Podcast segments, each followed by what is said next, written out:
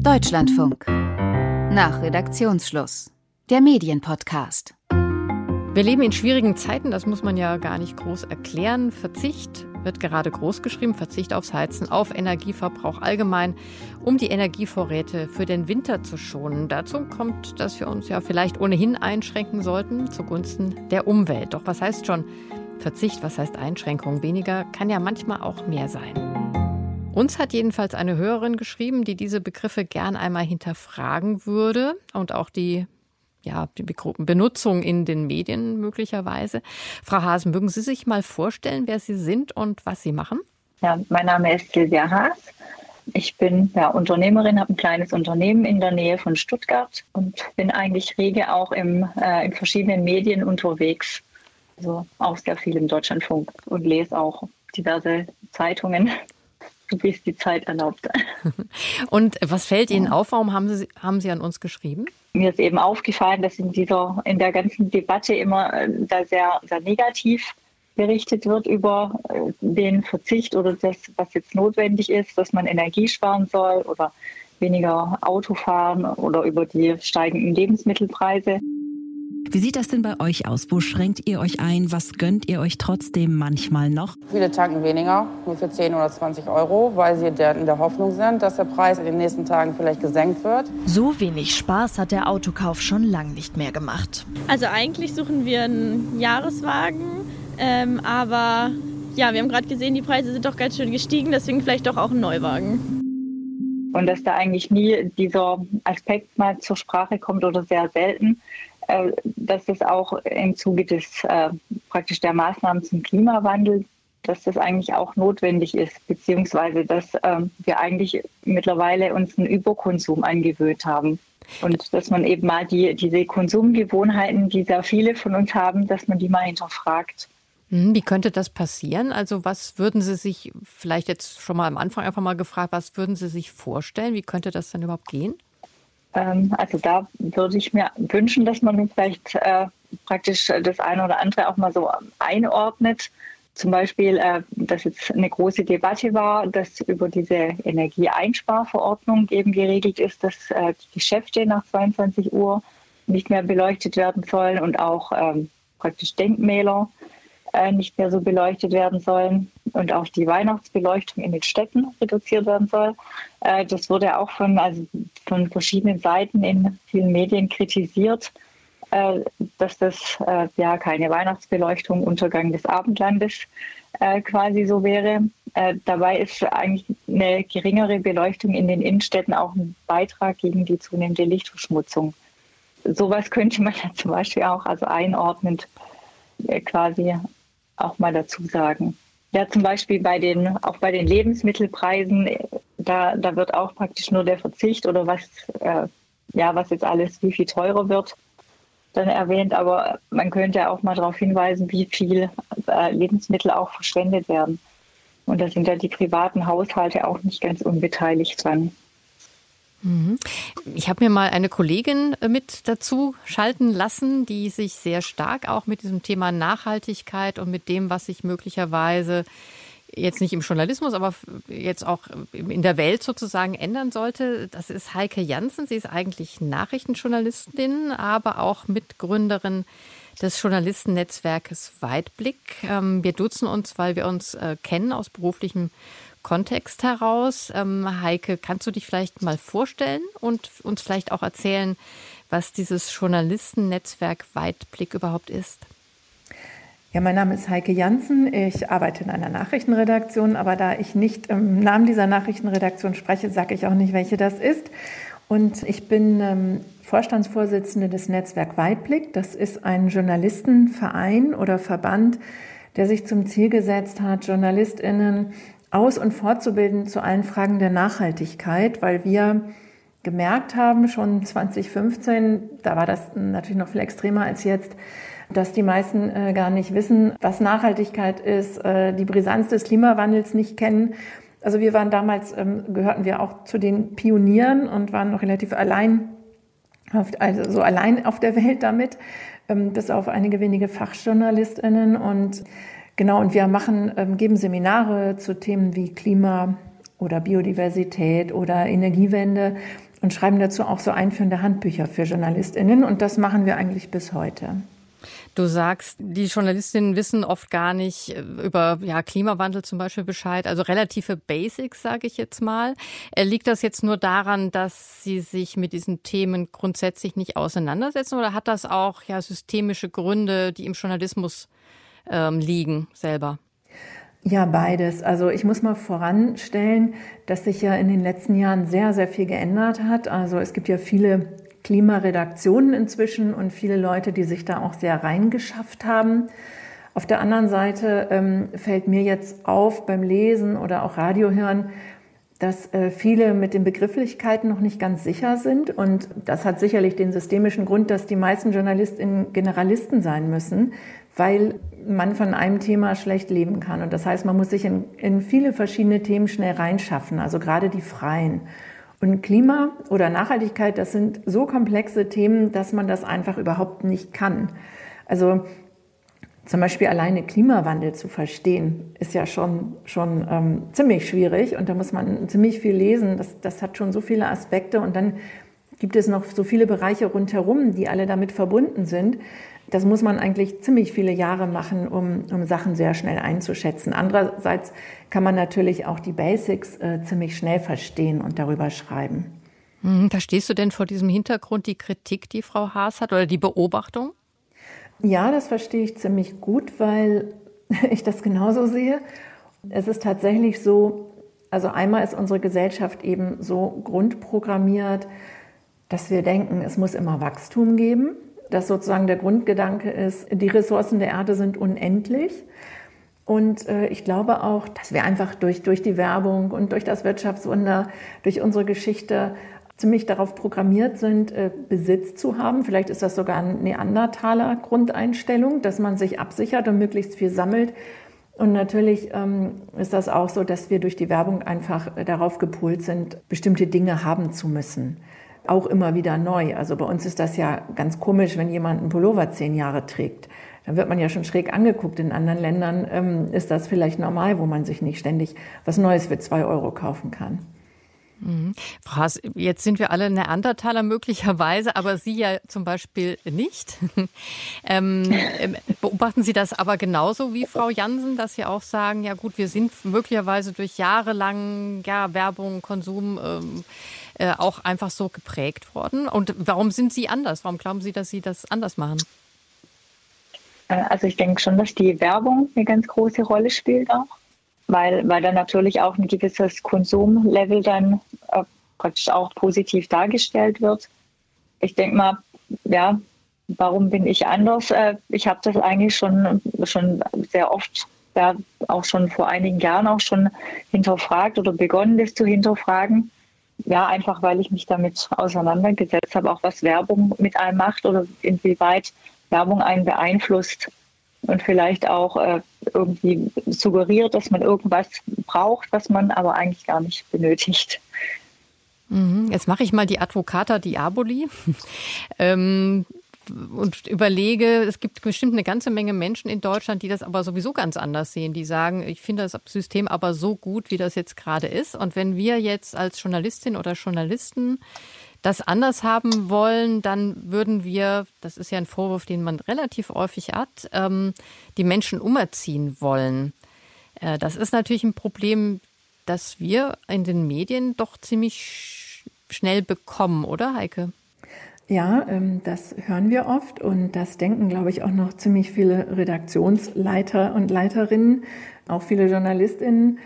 Ich, ich, ich würde das nicht Umerziehung nennen, denn wenn die Menschen wirklich verstehen würden, in was für einer Situation wir uns befinden, dann ähm, würde denen das vielleicht leichter fallen und dann würden sie vielleicht andere Prioritäten setzen. Denn es ist ja so, dass wir unsere Erde übernutzen, dass mit dem Klimawandel wirklich schreckliche Dinge auf uns zukommen, auch mit dem Artensterben.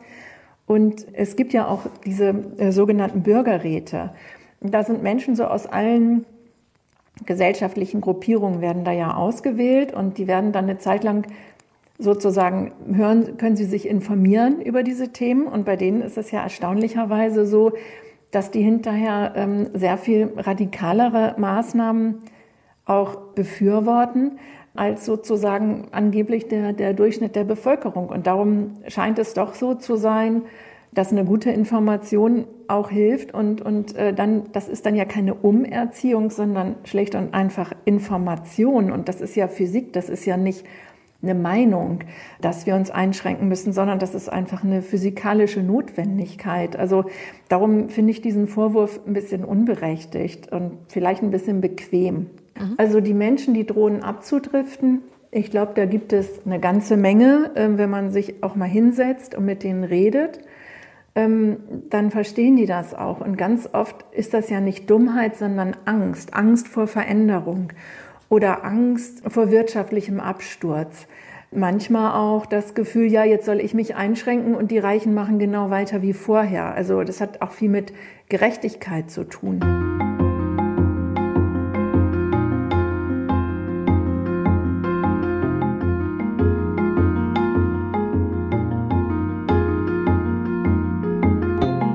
Aber Angst ist ja eigentlich ein ganz gutes Stichwort äh, von dem, was Frau Haas sagt, dass sie sagt, man muss diese Begriffe Verzicht vielleicht von einem gewissen Stigma lösen, beziehungsweise die ganze Sache äh, positiver äh, betrachten. Dann würde man vielleicht auch nicht so viel Angst haben, Frau Haas, oder? Äh, ja, genau. Das, also das ist eigentlich auch so meine Kritik eben an der Berichterstattung, was ich so äh, lese und höre, dass das eigentlich immer ja so das Negative alles wird teurer, man muss jetzt verzichten, man soll jetzt Strom sparen, man soll weniger heizen, dass das aber vielleicht auch äh, quasi positive äh, Konsequenzen vielleicht hätte, wenn man zum Beispiel äh, weniger heizt. Die meisten von uns haben eben auch sowieso schon zu hohe Raumtemperaturen, also zu Hause und geringere Raumtemperaturen wären eigentlich für die Gesundheit eher positiv. Genauso eben auch dieses äh, praktisch tägliche Duschen eben ist ja auch für die Haut nicht gut. Da würden, glaube ich, äh, viele Hautärzte sich auch wünschen, dass man weniger duscht äh, und seine Haut traktiert. Und von daher wäre praktisch da zwei Fliegen mit einer Klappe geschlagen. Man tut das für die Gesundheit und eben für die Energie, so spart Energie ein. Wobei ich fast schon denke, wir, kommen da fast schon 20 Jahre zu spät. Ich kann mich erinnern, bin ja jetzt auch nicht mehr so ganz jung, dass wir, äh, dass das mit diesem Dusch, dass man nicht täglich duschen sollte, in meiner Jugend eigentlich auch schon gesagt wurde. Aber, aber irgendwie hat man das nicht richtig langfristig verfolgt und wir haben uns dann immer mehr an so einen Konsum gewöhnt, äh, der für alle Beteiligten äh, nicht besonders gut ist. Ähm, aber Frau Haas, haben wir trotzdem, das überlege ich, gibt es nicht schon einen, ja, medialen Umschwung, ähm, beziehungsweise gibt es nicht auch sehr viele Medien, die durchaus schon längst versuchen, positiver über diese ganzen Thematiken äh, zu äh, berichten? Ich weiß nicht, Sie haben mir vorhin ja auch was gesagt, dass Sie relativ viel auch lesen, dass Sie den Deutschlandfunk hören. Merken Sie dann durchaus schon so einen Switch, dass sich da schon ein bisschen was tut? Die Zeit zum Beispiel, die Wochenzeitung hat ja zum Beispiel jetzt grüne Seiten. Äh, reicht das Ihnen aus oder sagen Sie, das ist sowieso alles eigentlich wieder nur ja, in der Nische? Ja, gewissermaßen schon, weil äh, wenn ich mir überlege, also es gibt schon viele Sachen, es gibt auch viele äh, ja, Podcasts oder Sendungen, die sich äh, damit beschäftigen und auch ja, Anregungen geben. Aber wenn man sich überlegt, wer, also wer liest die Zeit und wer hört sich dann bestimmte Sendungen an, das sind wahrscheinlich dann eher die Personen, die sowieso schon äh, Energie sparen oder auch ihren, ihren Konsum nachhaltig gestalten. Und eigentlich sollte eher in normalen Nachrichtensendungen, die vielleicht einen breiteren ähm, oder breitere Hörerschichten dann haben, vielleicht auch darauf hingewiesen werden. Mhm. Also und da finde ich auch, sollte man auch nicht irgendwie auf Umerziehung äh, dann irgendwie setzen oder dass das in diese Richtung geht, sondern einfach mal, dass man eben äh, also Fakten praktisch mit einbaut, eben wie viel äh, zum Beispiel das Heizen von warmem Wasser dann an dem gesamten Heizverbrauch äh, eben ausmacht, dass das schon einiges ist. Mhm. Also solche Fakten könnte man vielleicht in die Berichterstattung irgendwie einbauen, um einfach mal so gegenüberzustellen, dass jetzt das vielleicht gar kein Verzicht ist, sondern dass es ein Zurück zum Normal ist. Da ist jetzt die Nachrichtenredakteurin in Heike Janssen gefragt. Mhm. Ja, ja, da waren so verschiedene Punkte drin. Mal sehen, ob ich jetzt ähm, an alles wieder gleich denke. Also einmal finde ich auch dieses Nebenbei einbauen. Das finde ich ganz wichtig, weil ähm, es stimmt, dass, also wenn zum Beispiel über einem Artikel oder über einem Bericht das Wort Klimawandel steht, dann lesen das viele schon mal erst gar nicht. Und ich finde, man sollte es immer einfach so nebenbei mit einbauen in die, das passt, also man kann fast bei jedem Thema das ja so en passant mit, mit informieren. So wie wir das ja früher auch zum Beispiel gemacht haben bei Lebensmitteln, ne? dass man irgendwie so oft mal sagt, wie viel Kalorien hat das eigentlich oder ist das biologisch oder auch bei Textilien ist das ja inzwischen so, dass dass wir oft wissen, was ist jetzt biologisch angebaut oder wo kommt das her. Das kann man ja, kann man beim Sport machen, das kann man äh, bei der Kunst machen, das kann man in der Politik sowieso machen, dass man zum Beispiel bei Debatten eigentlich auch immer so ein bisschen so eine Konsequenz mit erzählt. Das ist so das eine. Und dann ist das andere, man muss ja auch die Menschen immer da abholen, was sie selber betrifft. Also die unterschiedlichen Zielgruppen werden ja an, unterschiedlich abgeholt. Also jede Gruppe hat so andere Probleme. Wenn man sie bei diesen Problemen abholt und vielleicht auch eine Lösung bietet, ähm, dann interessiert das die Leute mehr. Also wenn das so an ihren Alltag andockt.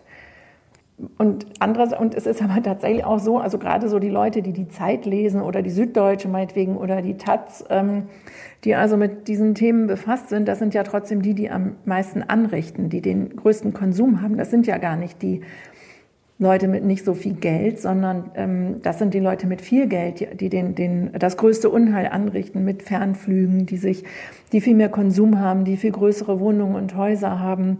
Das muss einem ja auch klar sein, dass ähm, die also, dass die sich viel, viel mehr einschränken müssen äh, oder sollten, sagen wir mal so, als äh, Leute, die, die wenig Geld haben und vielleicht in einer kleinen Mietwohnung wohnen und vielleicht auch gar nicht so viel tun können, weil wenn die Vermieter zum Beispiel keine ordentlichen Fenster einbauen, dann heizen die Leute nur mal aus dem Fenster. Was sollen sie denn tun? Also das, das ist halt schwierig. Also da muss die muss auch ein bisschen Ordnungspolitik vielleicht ran, dass man die Vermieter verpflichtet, ähm, dass das den Leuten einfacher fällt, Energie zu sparen.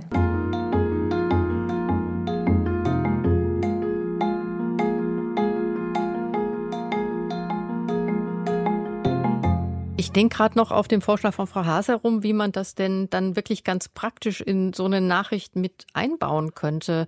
Ähm, da sehe ich ja manchmal auch dieses, dieses Problem, dass dann auch die Frage ist, ähm, Wissen wir denn auch immer, was jetzt wirklich sinnvoll vermittelt werden soll? Oder ist das jetzt von mir ähm, zu naiv oder zu, zu falsch gedacht? Du hast ja vorhin auf die Wissenschaftlichkeit, auf die Wissenschaft auch rekurriert, hast gesagt, es gibt eben gewisse Verbindungen, die kennen wir, die sind eben auch so. Aber die Frage ist, ob dann auch wirklich die richtigen Lösungen über das kommen, was man dann weiter mit vermittelt, wenn ich mich jetzt hier deutlich ausgedrückt habe.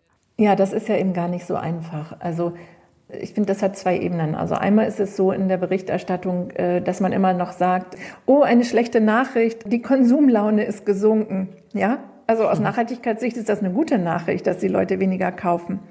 Oder dass man eben sagt, ja, wir haben eine gute Nachricht, die Wirtschaft wächst. Vielleicht ist das auch keine gute Nachricht. Oder man muss mal gucken, wie wächst die Wirtschaft? Also wächst die jetzt im nachhaltigen Sinne? Was wurde jetzt bei diesem Wirtschaftswachstum gemessen?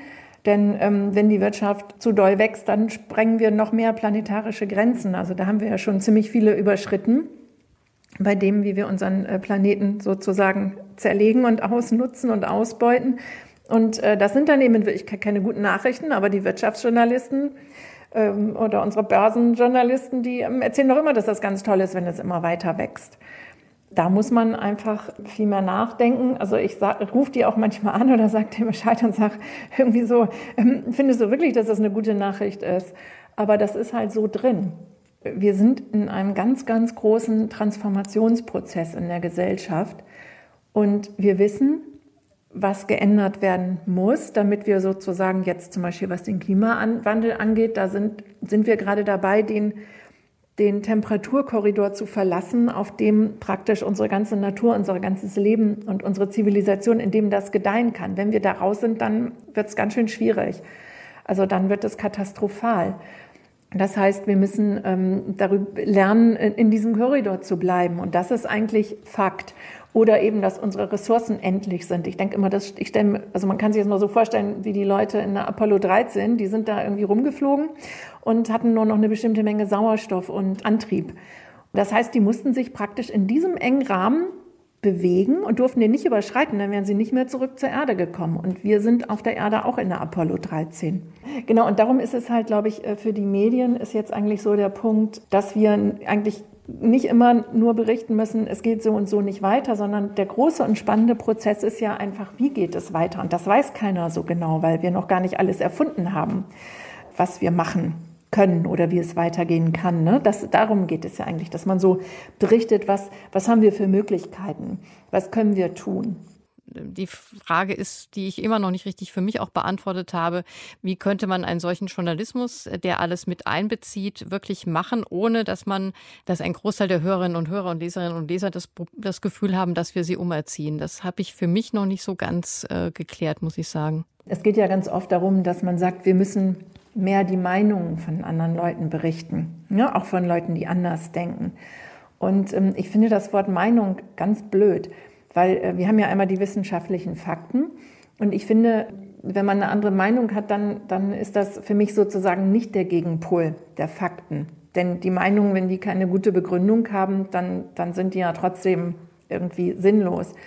Ich finde, wir sollten sagen, wir müssen mehr die Ängste der Menschen mitberichten. Und, und das ist eben auch gut und richtig, finde ich, wenn, wenn wir Journalisten einfach viel mehr zu den Leuten hingehen, auch die anders denken und einfach mal fragen, ja, wie ist das denn bei dir? Wovor hast du denn Angst? Dann merkt man oft, dass, ähm, dass die jetzt gar nicht gegen irgendwelche Maßnahmen notwendigerweise sind oder wenn sie es sind, dann liegt es daran, dass sie Angst um ihren Job haben zum Beispiel. Ne? Und das muss man sich auch anhören und total ernst nehmen. Und ich glaube, da nimmt man die Leute auch mit, wenn man sagt, ich höre dich. Ne? Und vielleicht gibt es nicht sofort eine Lösung, aber ich höre dich erstmal.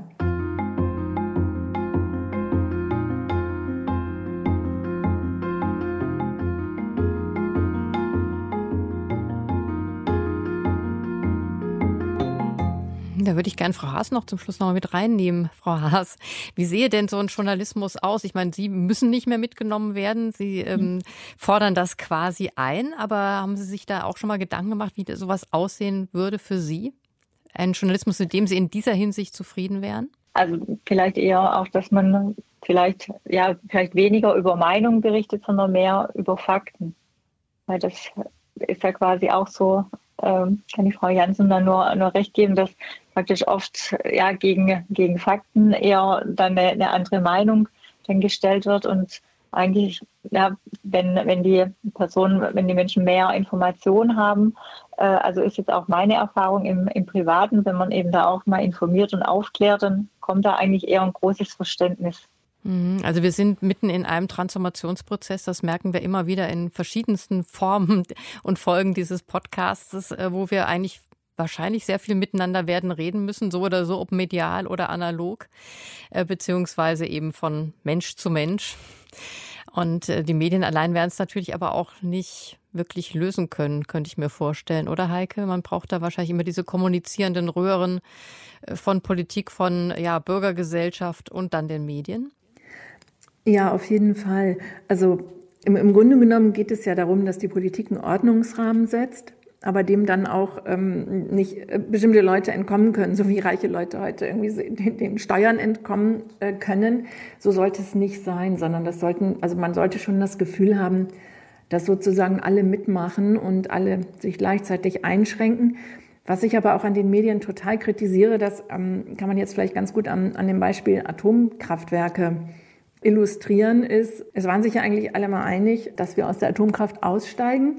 Und jetzt auf einmal geht so eine Diskussion wieder los. Also da, und da haben auch wir Medien, äh, auch gerade in den Nachrichten, wir senden dann einfach, senden dann einfach nur so Aussagen von Politikern, ohne die zu hinterfragen. Und ohne ähm, auch einfach mal nachzuhaken, wieso die Politiker dies und das jetzt sagen und denken.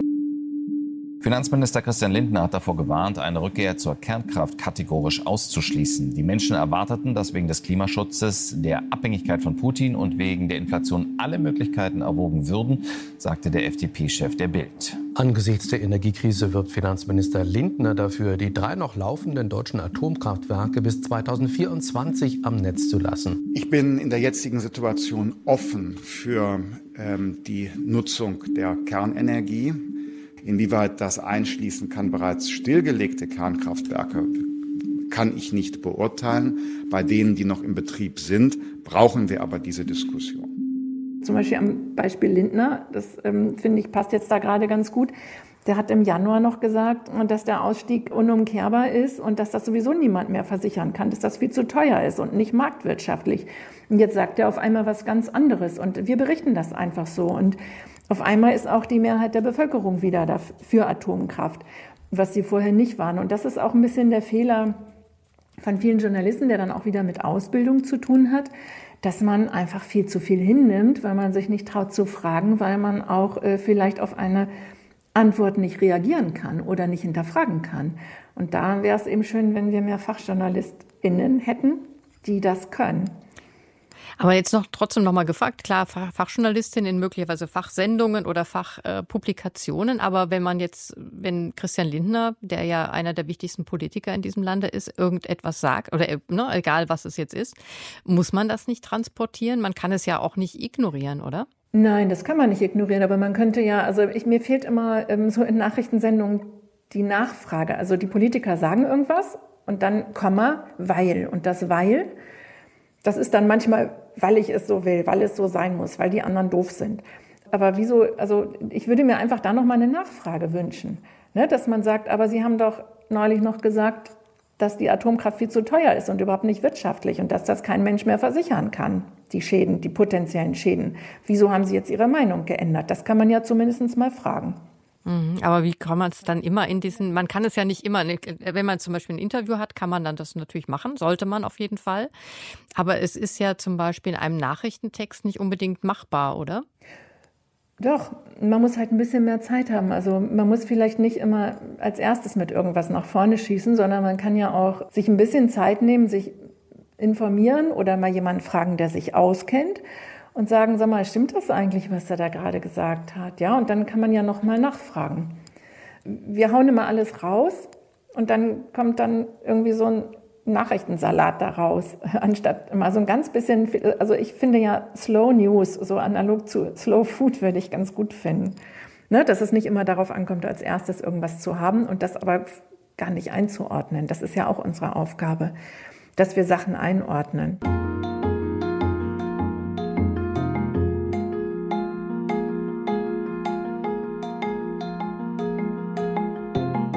Es soll ja um unsere Hörerin vor allem gehen, Frau Haas. Äh, jetzt haben Sie uns so ein bisschen zugehört. Ähm, ich habe ein bisschen äh, auch dagegen gebürstet. Ähm, was würden Sie jetzt von unserer Diskussion noch mitnehmen? Sind Sie jetzt wahrscheinlich, wahrscheinlich, ich nehme erstmal, na, sagen Sie mal selbst. Also das, was Frau Jansen jetzt zum Schluss gesagt hat, also dem kann ich auf jeden Fall beipflichten. Genau das würde ich mir auch wünschen, dass eben nicht jedes Statement einfach so äh, da rausgeschossen wird und bleibt dann unkommentiert stehen und bleibt natürlich dann auch in, in ganz vielen Köpfen dann hängen, irgendwie, dass jetzt auf einmal Atomkraft wieder ganz toll ist und äh, praktisch dann äh, die anderen Aspekte oder das, was vor ein paar Monaten noch äh, herrschende Meinung war, das fällt dann unter den Teppich. Also das, das ist genau eigentlich auch der, der Punkt, eben, dass da sehr wenig Einordnung ist. Wahrscheinlich ist es dem geschuldet, weil man eben immer alles, äh, also weil es sehr schnelllebig ist. Also weniger Schnelllebigkeit, mehr mhm. Kenntnisse, mehr Journalistinnen und Journalisten, die nachfragen und vielleicht auch einordnen können. Irgendwie ist das ganz oft äh, das Fazit in unserem Podcast. Und das war nach Redaktionsschluss heute mit unserer Hörerin Silvia Haas und der Journalistin Heike Jansen. Und wenn Sie, liebe Hörerinnen und Hörer, Lust bekommen haben, auch mal dabei zu sein, dann schreiben Sie uns doch an nach redaktionsschluss.deutschlandfunk.de. Bis zum nächsten Mal, sagt Brigitte Beetz.